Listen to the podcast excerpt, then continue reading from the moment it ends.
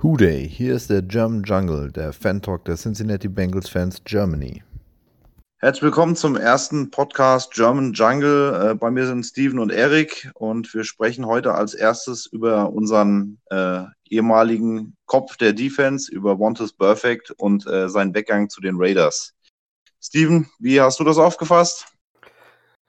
Boah, hallo erstmal. Ähm, ja, ich, das war für mich eine Reise. Hat angefangen mit Skepsis, ein bisschen Unglauben oder das nicht glauben wollen, bis hin zu, als ich dann endlich angekommen bin, so ja, ist wahrscheinlich das Beste für alle.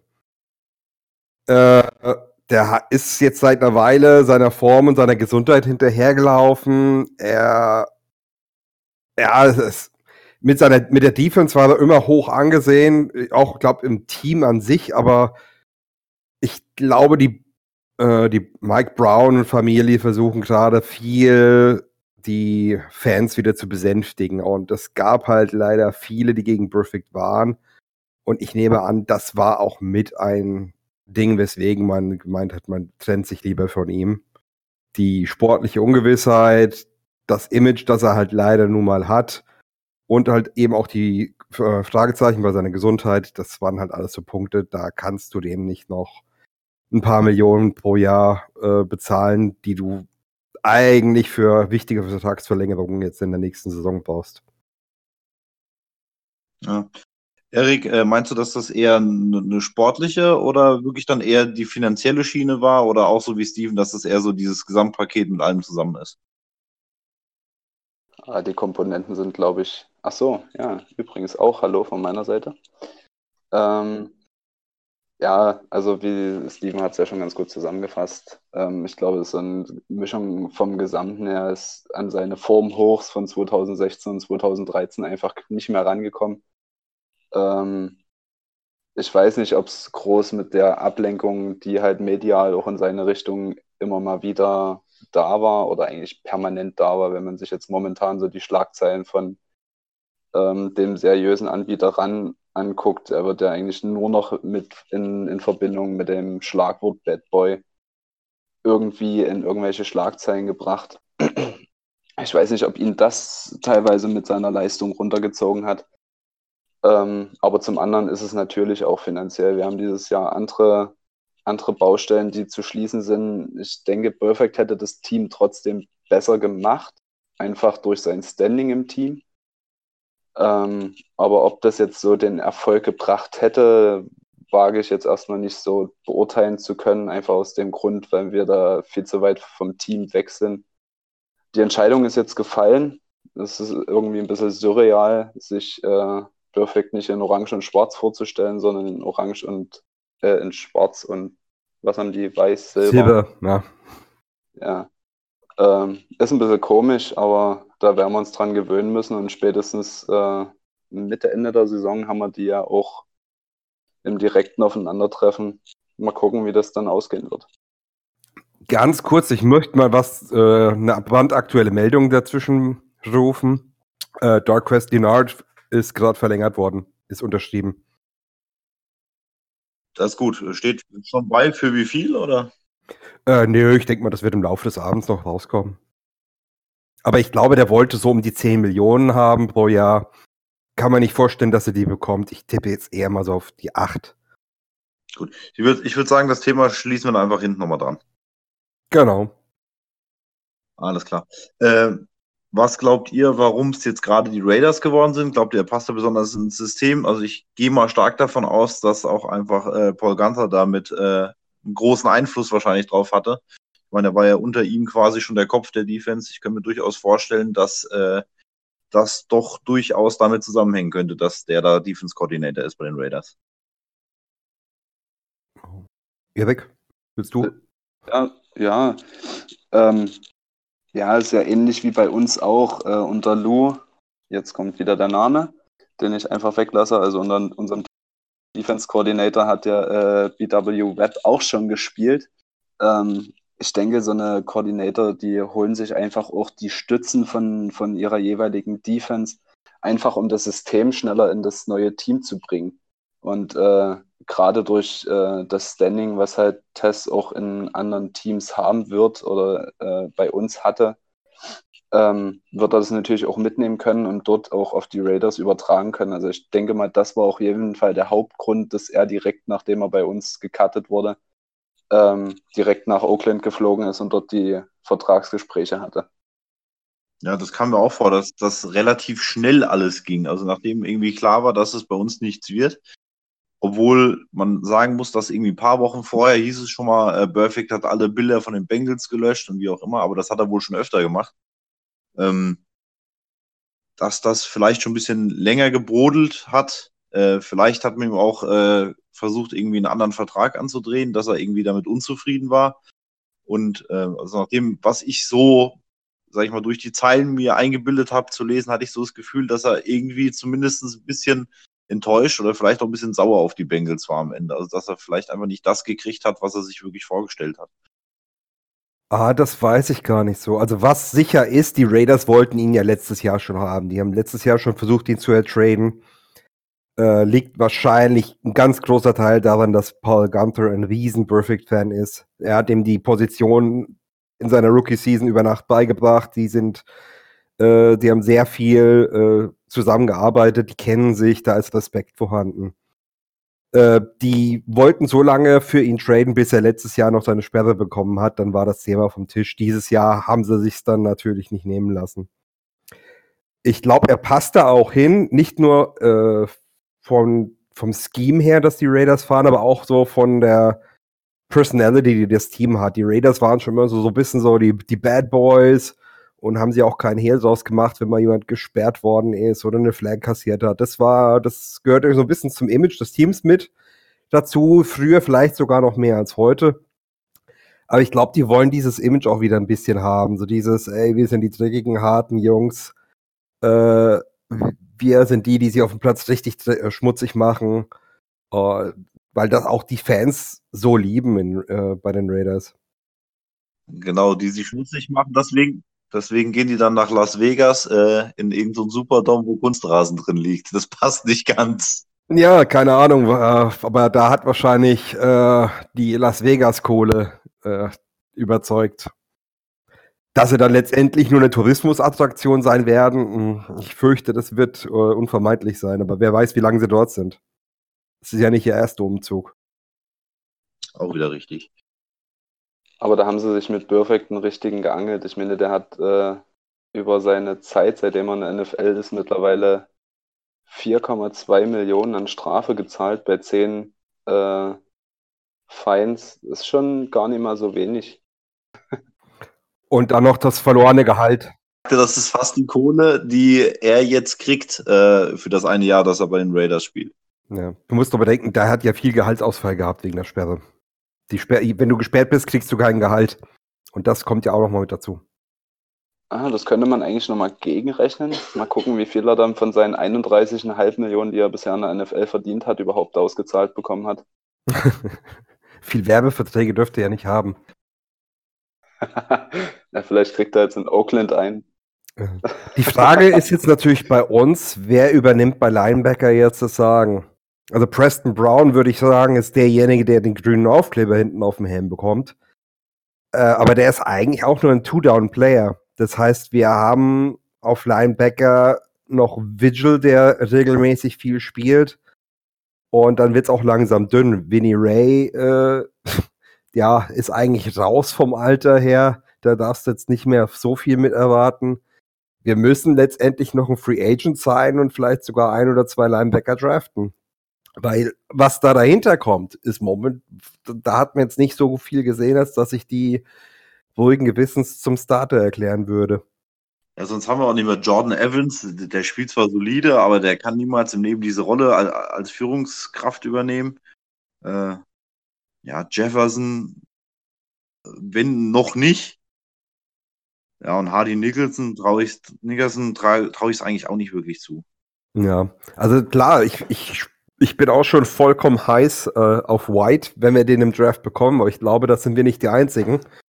Und ich kann mir gut vorstellen, dass da spätestens die Lions zuschlagen, wenn nicht sogar die, vielleicht die Packers versuchen, irgendwie vorbeizukommen, und, um ihn zu teilen. Ich meine, die hätten zwar auch andere Probleme, aber hm, wer weiß. Aber selbst, selbst, wenn, selbst wenn die an uns vorbeiziehen, ich meine, die beiden Devons, also einmal Bush und White, ich würde es beiden zutrauen. Es kommt halt auch darauf an, wie Lou drauf ist. Das kann ich jetzt nicht einschätzen, ob der wirklich ein Rookie ähm, die Rolle von Perfect bei einer Franchise übergeben würde oder nachmachen lassen würde, wo Tess ja bei uns das Standing hatte. Also mal ganz ehrlich, neben, neben AJ Green war doch Tess der Spieler, der bei uns am bekanntesten war, der, wo, wo das ganze Team mit in Verbindung gebracht wurde. Und ich weiß nicht, ob da ein Rookie so das, das direkt übernehmen kann in der ersten Saison, finde ich ein bisschen irgendwie ein bisschen schwierig. Was Leadership angeht, gebe ich dir recht. Aber was Sportliche angeht, kann ich mir vorstellen, dass White in der Rookie-Season schon ein Schritt nach vorne wäre, wenn nicht zwei. Gemessen mit Perfects Leistung der letzten zwei Jahre. Ja, aber dann muss er, also die, die Leistung der letzten zwei Jahre, die waren ja aber auch seine schlechtesten Leistungen, seitdem er in der NFL war. Das ist richtig, das ist vollkommen richtig, aber wir wissen halt auch nicht, ob er die, wieder an die alten Leistungen anknüpfen kann. Der hat jetzt wie viel? Acht Concussions? Äh, das ist brutal, weißt du. Wer schon mal eine harte Concussion hatte, also eine harte Gehirnerschütterung, der weiß, äh, das beeinflusst dich, also das, das erschreckt ein und es verändert auch das Spiel von einem, weil man wesentlich mehr äh, auf Vorsicht agiert auf dem Platz. Ich meine, äh, eine Gehirnerschütterung ist immer auch eine gewisse Beschädigung am Hirn. Äh, das kann auch, sage ich mal, in puncto Gesundheit einfach auch viel ausmachen, dass da vielleicht das auch nicht mehr ganz so schnell funktioniert im Kopf, wie es vielleicht früher mal funktioniert hat, weil Perfect war ja auch einer, der immer sehr gut das Spiel lesen konnte und wirklich äh, viel nach Instinkt gemacht hat. Und wenn das nicht mehr zu 100 Prozent funktioniert, dann ist es schwierig. Hat er ungewöhnlich viele verpasste Tackles auch, wo er dran war, wo er die Leute nicht mehr auf den Boden gekriegt hat. Da hatte ich ehrlich gesagt das Gefühl, dass er also entweder mit angezogener Handbremse spielt, ja, äh, vielleicht auf Gründen, die wir ja schon genannt haben. Ähm, aber ich weiß nicht, ich denke unterm Strich, also für meine Warte ist es so, es ist komisch, ihn sicherlich irgendwo anders zu sehen, aber im Großen und Ganzen bin ich der Meinung, dass der Weg, wie die Bengals ihn jetzt gegangen sind mit ihm, wahrscheinlich richtig ist. Ja, auch wenn es komisch ist, wenn er nächstes Jahr in Schwarz und Silber aufläuft. Ja, da bin ich bei dir. Ich denke, das ist jeder. Und wie gesagt, vor allem die Kohle. Wir haben einige wichtig dicke Verträge zu verlängern. Ich sag Green, Boyd, William Jackson III. Das sind jetzt, glaube ich, so die drei größten. Ich denke mal, die drei zusammen werden locker 30 bis 35 Millionen ausmachen. Da müssen wir unsere Knete halt ein bisschen zusammenhalten. Darum auch wie gewöhnlich keine Big Splashes auf Free Agency Market. Ich meine, das ist für uns ohnehin ungewöhnlich, aber dieses Jahr war es auch finanziell nicht wirklich drin. Ja denke ich auch. Äh, nächstes Jahr sind schon ganz schön viele. und da sind Green äh, und Boyd wahrscheinlich sogar die, die geringsten Probleme. Kommt natürlich dann darauf an, wie Eifert sich dieses Jahr macht. Ähm, ob der nächstes Jahr dann vielleicht einen längeren und vielleicht auch einen größeren Vertrag kriegt. Ähm, Nick Weige ist auch so ein Kandidat, dem ich vielleicht zutrauen würde, einen großen Vertrag zu bekommen. Äh, Billings in der D-Line. Also da sind schon ein paar Leute bei, die uns nächstes Jahr ganz schön Kohle kosten können. Na, Vigil glaube ich noch nicht mal, dass er so teuer wird, weil ich denke nicht, dass der so viel Interesse von außerhalb bekommen wird. Ähm, Billings, wenn der nochmal einen Schritt nach vorne macht, dann wird er definitiv nicht günstig. Die Saison gerade gegen Ende, fand ich, hat Billings schon brutal geliefert. Also da muss ich echt sagen, auch dieser Schritt, wo die Defense nochmal besser geworden ist, gerade weil Atkins und Dunlap gar nicht mehr so den Impact hatten, äh, da hat Billings mich sehr überzeugt, muss ich sagen, äh, gegen so letztes Drittel der Saison. Also da fand ich ihn echt stark. Ja. ja, der ist jetzt das Schnäppchen, für das wir ihn bei seinem Draft damals auch gehalten haben. Der wurde ja teilweise als Top 10 Pick gehandelt, ist dann bis in die vierte Runde gefallen. Einfach weil er ein reiner äh, Rush-Player ist. Also ein reiner ähm, gegen den Laufspieler und das in der NFL eben weniger Wert hat als vielleicht noch vor zehn Jahren. Vor, vor zehn Jahren wäre der locker in der ersten ja, Runde obwohl er den Pass Rush eigentlich äh, am Ende auch gar nicht schlecht war. Ich glaube, der hat dann auch zum Schluss nochmal drei, vier Sex gehabt oder so. Also auch das kann er durchaus. Ich meine, das ist natürlich äh, ganz schöne Masse, die er voranbringen muss. Aber das macht er eigentlich gar nicht so schlecht, denke hm. ich. Also, aber da müssen wir halt mal gucken, wie es dann, wie er diese Saison spielt. Ja. Jetzt will ich gleich mal die Brücke schlagen. Ähm, wenn wir jetzt äh, über die Vertragsverlängerung nächstes Jahr reden, nächstes Jahr ist natürlich auch ein ganz großer Name ähm, fällig mit Alex Redmond. Und äh, wir haben ja dieses Jahr, dieses Jahr seinen kongenialen, kongenialen Partner verlängert. Äh, ich glaube, das versteht keiner von uns dreien, oder? Hm, nee, also Redmond haben ja dieses Jahr quasi so ein Veteran Minimum angeboten für ein Jahr. Wahrscheinlich, weil mit den, ja, ich meine, er ist kein schlechter Run-Blocker, sagen wir es mal so, aber er ist halt eine Katastrophe gegen den, äh, gegen Pass, äh, gegen Pass Rush. Bobby Hart, ich habe, als ich die, die, die Summe gesehen habe von dem Vertrag, diese 16 Millionen, die der da maximal verdienen kann, äh, über, also auf drei Jahre verteilt, da ist mir schon mal die Kinnlade runtergefallen. Nein, die, die, die Gesamt, das Gesamtvolumen sind bei 16,1 es teilt sich halt relativ interessant auf, dass er in seinem ersten Jahr äh, am meisten verdient mit 7,4 Millionen. Ähm, in seinem zweiten Jahr wären es 3,8 und in seinem dritten Jahr wären es 4,9. Ähm, ich weiß nicht, Steven, du wolltest vielleicht noch was zu seinem Vertrag sagen? Ja, genau. Und zwar äh, das Schöne, in Anführungsstrichen, ist, äh, wir haben den Vertrag eigentlich ganz geschickt gestaltet, finde ich. Also er kriegt im ersten Jahr diese 7 Millionen, das sind Starter Money. Es ist ein, kein gut bezahlter Starter, aber es ist Starter Money. Ähm, und danach, wenn der diese, wenn, wenn er nicht das liefert, was wir von ihm von, für diese Kohle erwartet, haben wir die Möglichkeit, ihn einfach zu cutten mit gerade mal zwei Millionen Dead Cap. Weil über den kompletten Vertrag hat er nur 5,5 Millionen garantiert. Das heißt, im schlimmsten Fall geht er halt mit 5,5 Millionen äh, raus, aber dann, ja, dann müssen wir uns einen anderen Tackle suchen. Wollen wir vielleicht noch was kurz dazu sagen? Ich weiß nicht, wie viele da draußen wissen, wie sich das Deadcap zusammensetzt. Ja, mach, leg los. Gerne. Äh, willst du, Steven, oder soll ich? Mach du gerne. ähm, nee, Deadcap ist auch, das ist, äh, das ist so ein Thema, ja, ich weiß, was es ist, aber das, das ist äh, easy zu erklären. Erik, markier mal den Tag im Kalender. Äh, Steven hat mal keine Lust, was zu erklären. Also die, die Dead Cap, also das, was quasi gegen unseren Salary Cap ge, gerechnet wird, ist eigentlich nur der Signing-Bonus, der am Anfang des, äh, der zu Vertragsbeginn dem äh, Spieler ausgezahlt wurde. Der Rest ist eigentlich nur leistungsbezogen beziehungsweise in der Saison auszuzahlen. Wenn wir ihn cutten würden, ähm, würde quasi jedes Mal nur oder in den beiden Jahren 2020 oder anders er bekommt von uns drei Millionen Signing-Bonus über eine Laufzeit von drei Jahren. Das bedeutet eine Million pro Jahr. Wenn wir jetzt sagen, er startet bei uns in der ersten Saison, kriegt er eine Million von dem Signing-Bonus, rein theoretisch aufgeteilt über die, über die Laufzeit. Und dann könnten wir ihn 2020 cutten und hätten bloß noch zwei Millionen von dem Signing-Bonus, der gegen unser Salary Cap äh, gerechnet werden würde. Und damit wäre es für uns relativ günstig, ihn zu entlassen. Ich, ich, denke mal, das hängt auch ein bisschen damit zusammen, dass wir einfach, sage ich mal, äh, doch die eine oder andere Baustelle haben. Jetzt die Hoffnung zu haben, noch äh, in der O-Line so viel nachzuholen, ist wahrscheinlich relativ schwierig. Dementsprechend haben wir ihn wahrscheinlich einfach geholt, mangels Alternativen. Ich, ja, natürlich. Er, er war eigentlich alternativlos. Also wenn man sich jetzt nochmal anguckt, was momentan noch auf dem Free Agency Markt unterwegs ist, da ist nicht viel O-Line. Ne? also da sind bloß noch drei Guards mit Spain, Klein und Sitten, ähm, wo auch immer die spielen. Äh, von allen Mannschaften die Spieler auf dem Schirm habe ich auch nicht, aber ähm, ich weiß nicht, ob die für uns eine Option gewesen wären. Und ich denke, und da bleibe ich auch positiv und bleibe bei dem, was ich immer gesagt habe, hart sein Vertrag und seine Verlängerung ist fragwürdig. Es gab aber wahrscheinlich keine andere Möglichkeit und dementsprechend müssen wir einfach damit leben und hoffen, dass er nicht bei jedem zweiten Snap eine gelbe Flagge kriegt. ja, bei O-Line ist es halt, ich meine, bei O-Liner Free Agents ist es halt schwierig.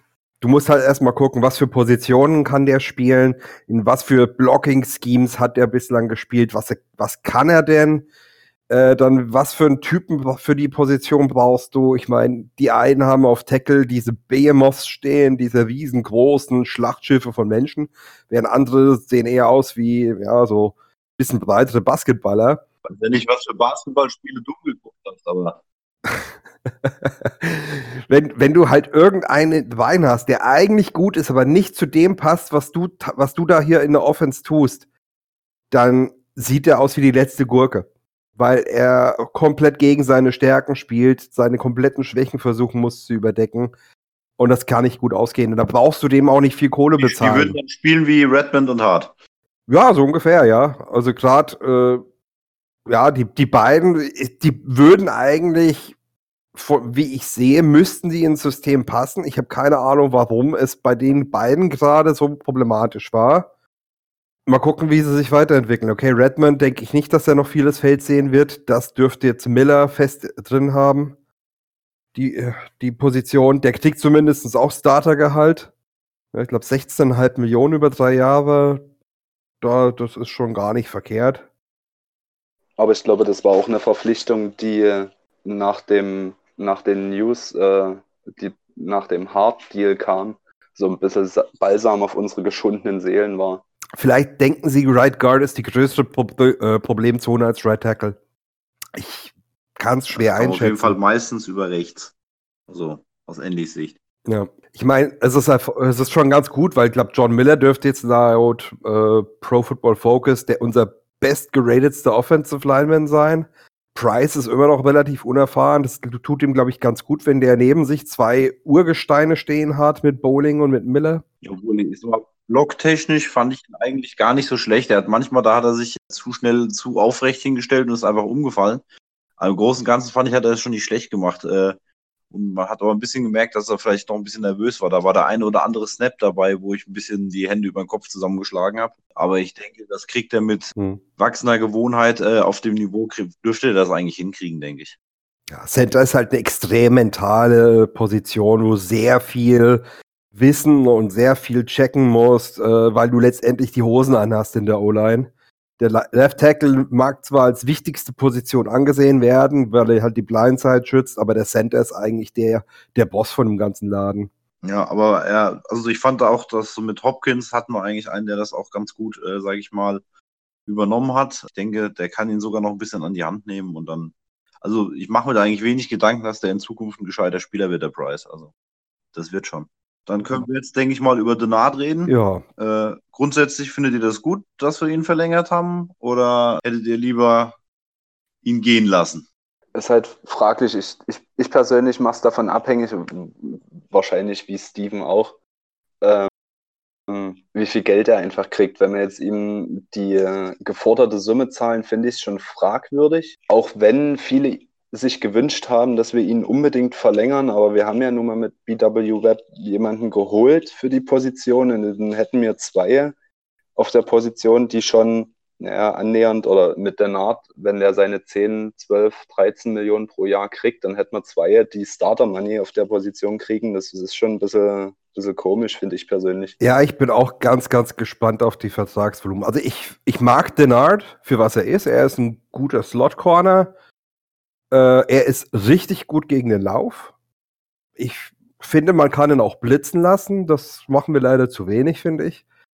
Ähm, aber wie gesagt, wenn du BW Web für zehnhalb über drei Jahre seinst, wieso holst du dir dann nochmal einen Slot Corner für 10 Millionen? Also da, da bin ich ein bisschen, ja, da warte ich mal ab, was da, was da genau kommt. Oder ob da plötzlich doch was ganz was anderes gemacht wird. Keine Ahnung, zieh mir irgendeinen einen anderen Cornerback auf Safety, vielleicht dafür einen Safety auf Linebacker. Ich weiß es nicht. Ich bin ganz, ganz gespannt, was da, was da gemacht wird, weil momentan. Warte mal kurz, warte mal kurz, warte mal. Ich will dich nicht unterbrechen, aber ich sehe gerade auf Twitter, er kriegt einen Dreijahresvertrag mit 21 Millionen Gesamtvolumen. Ja. Das geht ja. Das kann man Das ist ja echt okay. Ja, also hat sich die Diskussion eigentlich erledigt. Ich weiß nicht, wie viele Boni dabei sind, wie viel garantiert. Aber äh, ich meine, für sieben Millionen pro Jahr, also jetzt runtergerechnet, ist, ist eigentlich ein Schnäppchen. Also zu dem, was er vorher gefordert hat. Ich weiß nicht, ob er jetzt äh, so gewerkschaftsmäßig reingegangen ist. Ich sage jetzt einfach mal zehn und wäre eigentlich auch mit fünf zufrieden. Aber für sieben Millionen, ähm, dann hast du auf der Position auf jeden Fall Death. Und äh, du kannst eigentlich jetzt im Draft auf jeden Fall BPA gehen. Obwohl ich halt mir trotzdem wünschen würde, dass mir auf jeden Fall mindestens ein oder zwei Linebacker holen. Früh, ja Früh ein Linebacker, Mid-Round ein Linebacker, ja. Auf jeden Fall, da werden wir nicht drum rumkommen. Spätestens nachdem Perfect jetzt weg ist. Ja. Ich hoffe wirklich sehr im Draft, dass es richtig einen Trade Frenzy gibt. Für zum einen für Quarterbacks und zum anderen für äh, richtig gute D-Liner. Dass da, dass da wirklich sich die Teams drum reißen, auf die Top 10 Plätze zu kommen, weil dann fällt für uns unter Garantie auch nochmal ein richtig geiler Spieler ab, wie zum Beispiel ein White. Ed Oliver habe ich heute mit uns Verbindung gebracht bekommen gesehen. Das sehe ich jetzt nicht so wirklich. Aber gut, ich meine, wir sind, wir sind gerade in der ersten Runde so unberechenbar. Wenn wir jetzt nicht gerade irgendwo eklatanten Need haben wie letztes Jahr, da macht es fast keinen Sinn, sich irgendwie was auszurechnen. Ich denke auch, wo seht ihr sonst noch die größten Needs, jetzt abgesehen von Linebacker?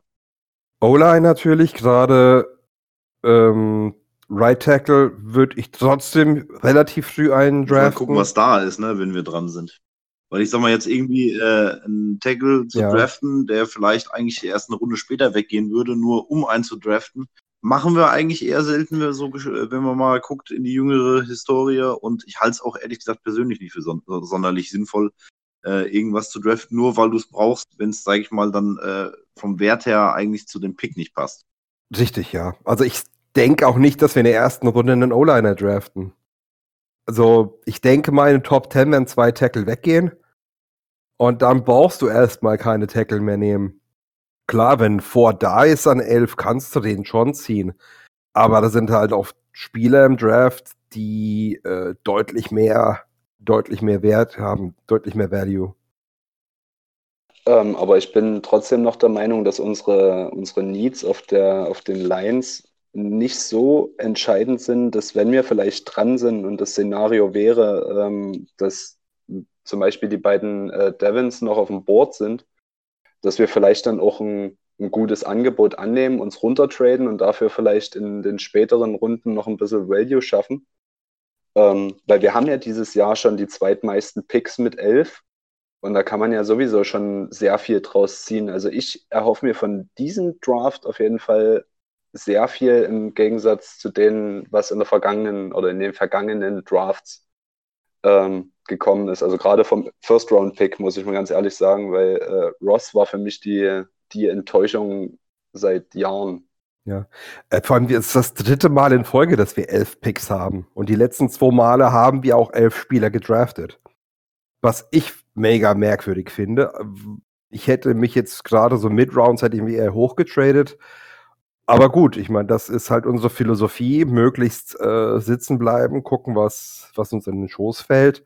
Meinst du denn, dass dieses, äh, dieses Rangehen eher von Brown kommt oder meinst du, dass da äh, vielleicht das auch mit Lewis zusammenhängt? Äh, dass das sich vielleicht jetzt ändern könnte, dass Taylor da das anders angehen würde? Ich glaube weder noch. Also die erste Runde ist klassischerweise der Owner-Pick. Also die Owner reden da zwar schon mit dem, äh, mit dem Team, mit dem Head Coach, auch mit in unserem Fall mit Duke Tobin, weil der ja fürs Player Personal zuständig ist. Aber wenn, wenn sich Mike Brown in einen Spieler verliebt, dann pickt Mike Brown diesen Spieler. Wie seht ihr das Need auf Tight End? Es sind geile Tight Ends drin im Draft. Weil ich habe jetzt gerade mal geguckt, wen wir haben. Also aktuell hätten wir Eifert Yuzuma, na, die haben wir beide verlängert. Äh, wo ich sage, das sind wahrscheinlich auch die, sage ich mal, die ersten zwei, mit denen wir wahrscheinlich reingehen werden wenn wir nicht früh in Tight entziehen würden. Und dann, ich sag mal, Carter, Shrek, Franks, Follett und na, dann halt Böhringer noch. Ja. Äh, das sind ja jetzt alle keine, die die jetzt einen mordsmäßigen Sprung bringen. Ja. Klar ist Böhringer so äh, für Deutschland dann immer interessant, äh, wo wir ja schon im anderen Podcast das auch angedeutet haben, dass wir eher nicht davon ausgehen, äh, dass wir ihn wiedersehen werden oder also mal auf dem Feld sehen werden eher. Wir haben ja eigentlich noch nicht gesehen. Ich finde bei ihm halt immer nur interessant, dass er, sage ich mal, eine Sache mitbringt, die halt fast kein anderer Titan hat, nämlich eine unglaubliche Geschwindigkeit. Da ist höchstens das Einzige, wenn er wirklich technisch so weit äh, vorankommt, dass er in den Special Teams ist und für irgendwelche Trickplays oder, äh, oder besonderen äh, Züge nochmal eingesetzt wird. Aber ich halte da das immer noch für äußerst geringfügig, die Wahrscheinlichkeit, dass wir ihn wirklich mal äh, im festen 53-Mann-Roster sehen. Aber ich, also ich, ich, ich persönlich denke, dass auf der Titan-Position, klar sind geile Spieler mit bei, aber das ist, ist nicht unsere Baustelle, also nicht unsere erste Baustelle. Die kannst du in, in, irgendwie in späteren Runde, sagen wir ab drei, vier, kannst du vielleicht anfangen, dich nach einem Titan umzugucken. aber unsere größten Needs sind einfach auf den Lines, obwohl ich das auch zurücksetzen würde und vielleicht eher auf die Linebacker gehe. Das ist einfach die Priorität A, A, A, A, A plus, die wir haben. Und ich meine jetzt gerade mit der Naht, wir haben auf Cornerback haben wir für mich kein Problem, wir haben auf Safety für mich kein Problem. Ja, auf Center, also auf den Lines vielleicht höchstens außen. Ähm, also das größte Problem, was ich halt sehe, ist einfach Linebacker, um es nochmal auf den Punkt zu bringen. Weil ich es vielleicht auch noch nicht gesagt habe, sehe ich die Priorität auf jeden Fall auf Linebacker. Ähm, und da würde ich da auf jeden Fall erstmal gucken. Und dann den Titan würde ich hinten anstellen, weil ich persönlich bin auch ein Fan von Usoma. Ich fand ihn in Abwesenheit von Eifert und Croft, hat er seine Sache mehr als ordentlich gemacht, dafür, dass er einfach ins kalte Wasser geschmissen wurde. Ja gut, er hat ja schon ein paar Jahre gespielt, so ist es ja nicht. Und der hat auch vorher schon, also die Saison davor hat er ja auch schon gezeigt, dass er durchaus was drauf hatte. Also ich, ich denke, dass man mit Eifert, Usoma und Croft zusammen auch schon wirklich ein sehr gutes Tight End Trio hatte äh, das sage ich mal auch so weitere relativ überflüssig gemacht hat. Aber ich bin bei dir, dass das nicht der, der erste Need ist. Ich würde einen Tight End früh nur dann ziehen, wenn aus irgendwelchen Gründen, äh, halt durch irgendwelche Trades oder so, wir plötzlich, äh, ich bin da noch nicht so drin, irgendeinen Tight End kriegen würden, mit dem wir niemals gerechnet hätten. Äh, dann kann man nochmal drüber nachdenken. Aber sonst bin ich bei dir, dass ich das auch erst so in der dritten Runde vielleicht anfangen würde. Das, das ist, was ich gerade sagen wollte. Also wenn aus irgendwelchen Gründen, wieso auch immer, äh, einer von den beiden Iowa Titans, der Hawkinson und Fant oder Fant, äh, in der zweiten Runde da sein sollten, wovon ich nicht ausgehe, dann nehmen wir einen von dem, dann nehmen wir die, das, ohne zu fragen. Da bin ich ziemlich sicher. Ja, wie gesagt, das ist halt immer so ein, man muss gucken, wer durchrutscht. Irgendwer rutscht immer durch. Du weißt halt nie, wer es ist. Aber ich bin da gerade nicht so drin. Sind irgendwelche anderen Teams jetzt groß, die irgendwie auf Teilen noch einen großen Need haben? Also ich weiß, dass jetzt zum Beispiel die Saints noch sich Jared Cook ge geangelt haben. Ähm, das heißt, auf der Free Agent Liste ist jetzt eigentlich bloß noch Safarian Orkins oder Orskins oder wie der auch immer heißt. Den könnten sich vielleicht die Teams noch schnappen, aber ansonsten habe ich absolut keinen Plan, ob da irgendwie noch ein Team ist, was auf Thailand uns Konkurrenz machen würde. Ja, die beiden sind so gut, die werden auch gepickt, ohne dass einer nie drauf hat. Okay. Deswegen, also ich hätte da auch keine Probleme, wenn wir einen von den beiden bekämen in der zweiten, dass wir dann nach einem Jahr zu Eifert sagen, hey, danke für die Zeit.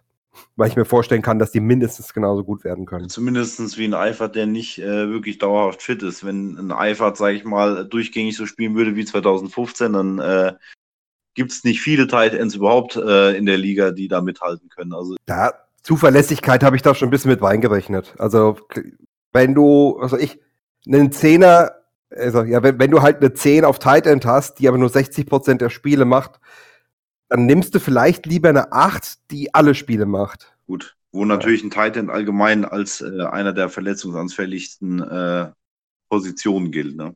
Ja, das ist klar. Ich meine, du hast, du hast Schränke da, da stehen, das sind äh, Statur Linebacker, Pass Rusher und die laufen in die Secondary und die Secondary muss die irgendwie aufhalten. Was macht ein Cornerback, wenn er einen Tight End vor sich hat? Er springt ihm in die Beine. Und das ist, was am schnellsten das kaputt Wenn macht. eine kurze Route läuft, äh, trifft auf die dicken Jungs von den Linebackern oder gegebenenfalls sogar von der Line. Dementsprechend, wenn die in dich reinkrachen, gerade die Linebacker, wenn die auf Geschwindigkeit sind, auch das ist heftig. Ja, klar, es ist eine Todeszone, dadurch die Mitte geschickt zu werden. Äh, ich würde gerne noch mal kurz was ansprechen, weil ich es gerade äh, bei Spot-Track noch gesehen habe. Mir ist gerade ins Auge gesprungen, Andys Vertrag läuft ja 21 aus. Und ich habe es jetzt gerade in unserer ähm, Facebook-Gruppe öfter mal gesehen, dass äh, spekuliert wird, dass äh, Haskins abrutscht. Haltet ihr, haltet ihr es für sinnvoll, sich noch einen Quarterback zu angeln? Gut, erstmal dabei schöne Grüße an unseren Toni aus Österreich. der das ja geschrieben hat. Ähm, ja, also ich meine, es, wer die Gruppe ein bisschen verfolgt, weiß ja, dass ich jetzt nicht unbedingt gerade zu den Dalton-Hatern gehöre. Ich denke, dass viel davon abhängt, wie jetzt das erste Jahr äh, unter Taylor mit Dalton läuft.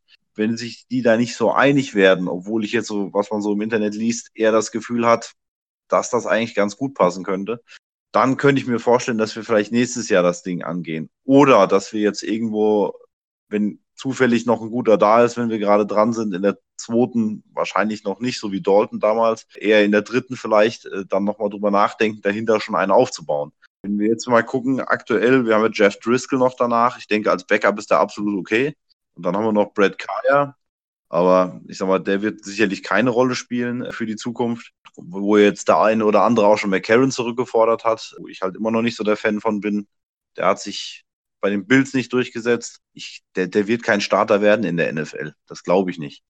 Und äh, ich denke, dass es durchaus sinnvoll wäre, vielleicht im nächsten Jahr vielleicht schon mal für die Zukunft einen zu holen, nicht direkt um Dalton zu ersetzen, äh, aber vielleicht unter Dalton schon mal ein bisschen was zu lernen. Ich meine, Aaron Rodgers hat, glaube ich, auch drei oder vier Jahre erstmal auf der Bank hinter Brett Favre, bis er dann da war und aus dem ist trotzdem was geworden. hinter Brett Ja. Favre. Nein, aber da, da hat er trotzdem was gelernt. Ja, ich will jetzt nicht sagen, dass Dalton äh, ein Brett Favre ist. Ne? Nee, nee, ich weiß, das ist, Dalton ist lange auch nicht so arrogant Rodgers. und stellt sich nicht so sehr über das Team, wie es ein Herr Rogers tut. Und auch das ist äh, eine Rolle, die durchaus da mit reinspielt. Also wenn ich ein Te Team als Trainer führen würde und ich hätte einen Quarterback, der, sage ich mal, sich so verhält, wie es Rogers verhält, ich hätte da keinen Bock drauf.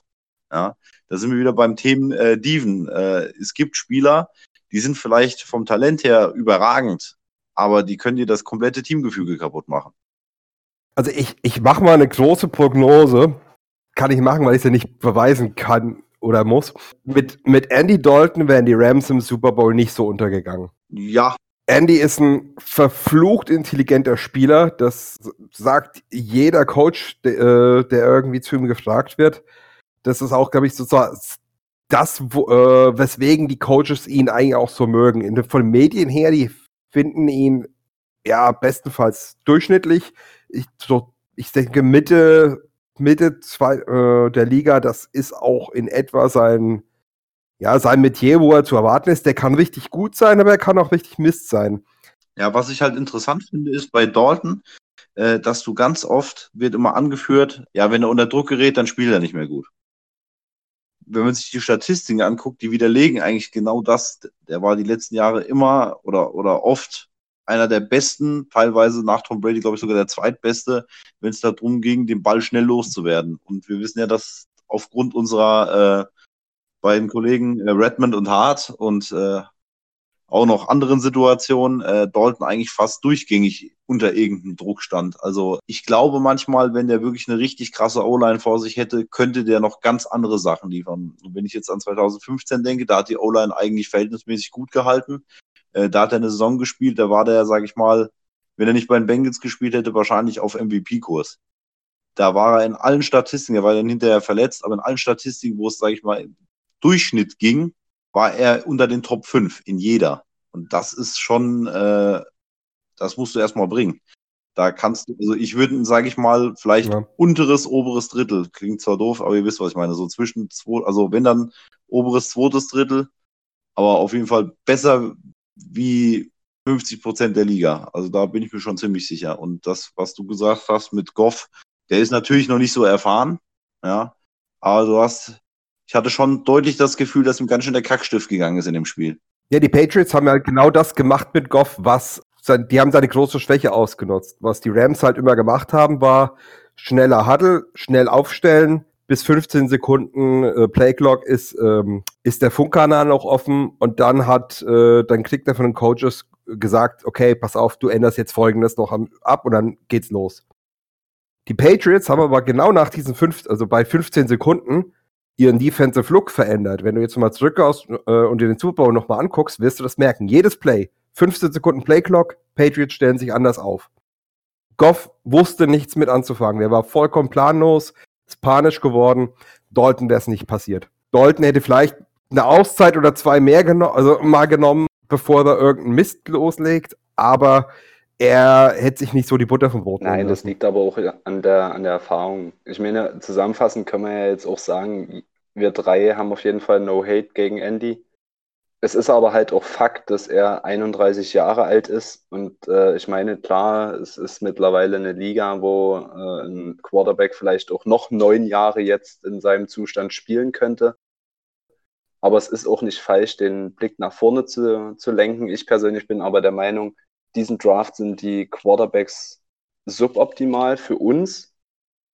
Ähm, nächstes Jahr haben wir aber auf jeden Fall die Entscheidung zu treffen, ob wir Driscoll zutrauen, hinter Andy zu bleiben und irgendwann Andy zu ersetzen oder ob wir uns was anderes suchen müssen, weil Driscolls Vertrag läuft 2020 aus. Ähm, und bis dahin müssen wir eine Entscheidung treffen. Und so ist es halt einfach. Driscoll ist kein Nachfolger. Ja, also ich wollte gerade sagen, ich halte viel von Driscoll als Backup. Ich finde vor allem, was er im Lauf zeigt, finde ich echt teilweise sogar überragend. Aber der ist kein NFL-Starter. Definitiv nicht. Also das, das kann ich mir nicht vorstellen. Also als, als Backup kann ich mir vorstellen, dass der auch vielleicht, äh, falls wir ihn nicht verlängern würden, noch ein anderes Team findet. Das kann ich mir durchaus vorstellen. Aber äh, als Starter definitiv nicht. Also das kann ich mir beim besten Willen nicht vorstellen. Ja, ja äh, Andy hat auch, glaube ich, kein garantiertes Geld mehr auf seinem Vertrag. Das heißt, jede Kohle, die er verdient, die muss er sich erarbeiten dieses Jahr. Ich glaube, wir haben uns im Draft mit genau einem Quarterback bislang befasst. Das war Daniel Jones von Duke.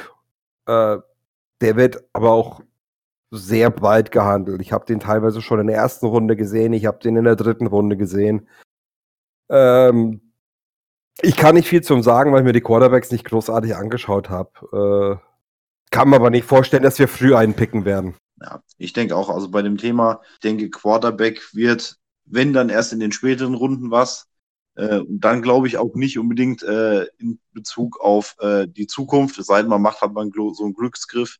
Also ein Tom Brady läuft halt auch nicht in jedem Draft um. Ich glaube, dass das Thema dann wahrscheinlich erst nächstes Jahr wirklich ein bisschen aktueller wird. Und dann ist natürlich auch die Frage, äh, wie die Saison jetzt läuft mit Dalton, wenn das plötzlich richtig gut mit äh, Taylor funktioniert, könnte ich mir auch durchaus vorstellen, dass das einen großen Einfluss drauf hat, wie man da in Zukunft weitergeht, dass man sagt, okay, wir machen jetzt nochmal, äh, keine Ahnung, zwei Jahre dran oder drei und äh, bauen in der Zeit im Hintergrund neuen auf. Zwei Jahre. Höchstwahrscheinlich. Nee, weil äh, 2021 hast du die neue CBA, das heißt, da wenn, wenn du einen Vertrag machen würdest, der drüber hinausgeht, über diese Agreement, hättest du verflucht viele Variablen, die du jetzt noch nicht vorhersehen kannst drin. Weil natürlich dann der Vertrag für das letzte Jahr Laufzeit äh, unter der neuen CBA gelten müsste. Und deswegen waren ja auch dieses Jahr bei uns alle Vertragsverlängerungen ein oder drei Jahre.